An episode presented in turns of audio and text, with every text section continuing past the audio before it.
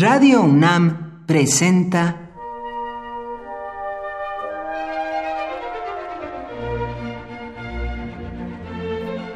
Cuaderno de los Espíritus y de las Pinturas por Otto Cázares.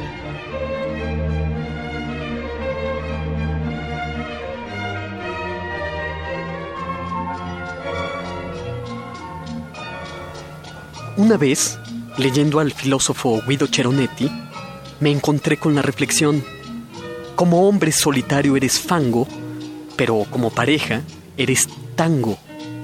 Supe en ese momento que Guido Cheronetti se convertiría en uno de mis autores preferidos. Cheronetti hablaba con toda seriedad acerca del tango, ese baile glorioso, decía, invento paradójico de un siglo sin amor. Se baila al tango hasta romper la correa de un zapato, porque el tango es un auténtico tour de force, es decir, una demostración magistral de un gran esfuerzo y prueba que, al menos momentáneamente, la pareja de amantes es posible. Como hombre solitario eres fango, pero como pareja eres tango. El amor, como el tango, es una ceremonia. Toda historia amorosa, por fugaz que sea, es todo un rito, un culto a ese gran mito del amor. Sí, por un lado está el mito glorioso del amor y por otro el rito desilusionante de nuestras propias relaciones. Me encuentro en una sala de cine, importunando a mis vecinos, viendo Diario a tres voces, un documental de Otilia Portillo Padua.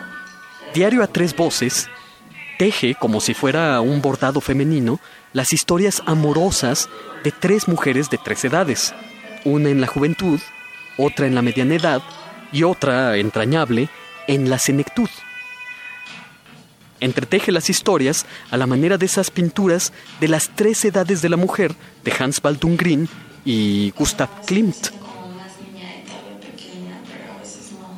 Ovidio, el gran maestro de amor, sabía muy bien que el ritual amoroso comienza con el aliño, el cuidado en el rostro, el cuidado en las vestimentas, pero también en lista tintes y minerales, dando un tratado detallado sobre la cosmética en la antigüedad.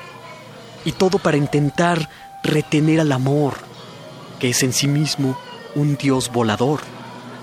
Para el amor, recomienda Ovidio, hay que ser rico en promesas, porque más de una vez el que simula comienza a enamorarse de verdad.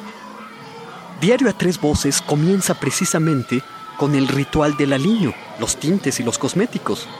La anciana se hace teñir los cabellos blancos, la de mediana edad se espolvorea el pecho, la más joven se sube al bio-shaker. Las tres nos introducen al misterio de su ritual amoroso. Todas coinciden. Al principio, todo es bien bonito, dicen. En México tenemos una larga tradición. En medio de la fiesta y el holgorio de una boda, todo de repente se ensombrece y suena una marcha fúnebre. Se carga al novio como si fuera un muerto y se lo pasea por el salón de fiestas. Imagínense ustedes, evocamos la muerte la noche misma de la consumación de las nupcias. ¿Quién o qué es lo que muere? ¿El novio?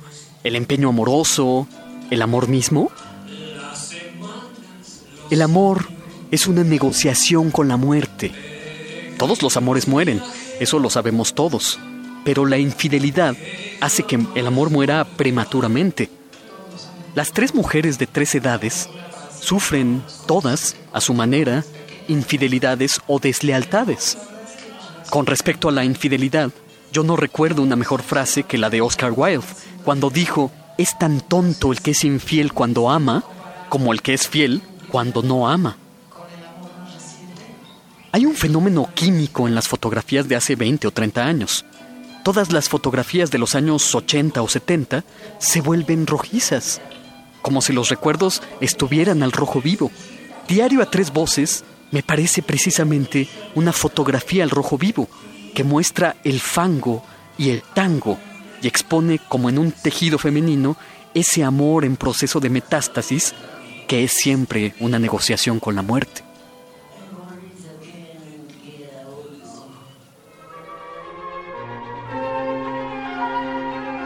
Por hoy Otto Cázares cierra el cuaderno de los espíritus y de las pinturas.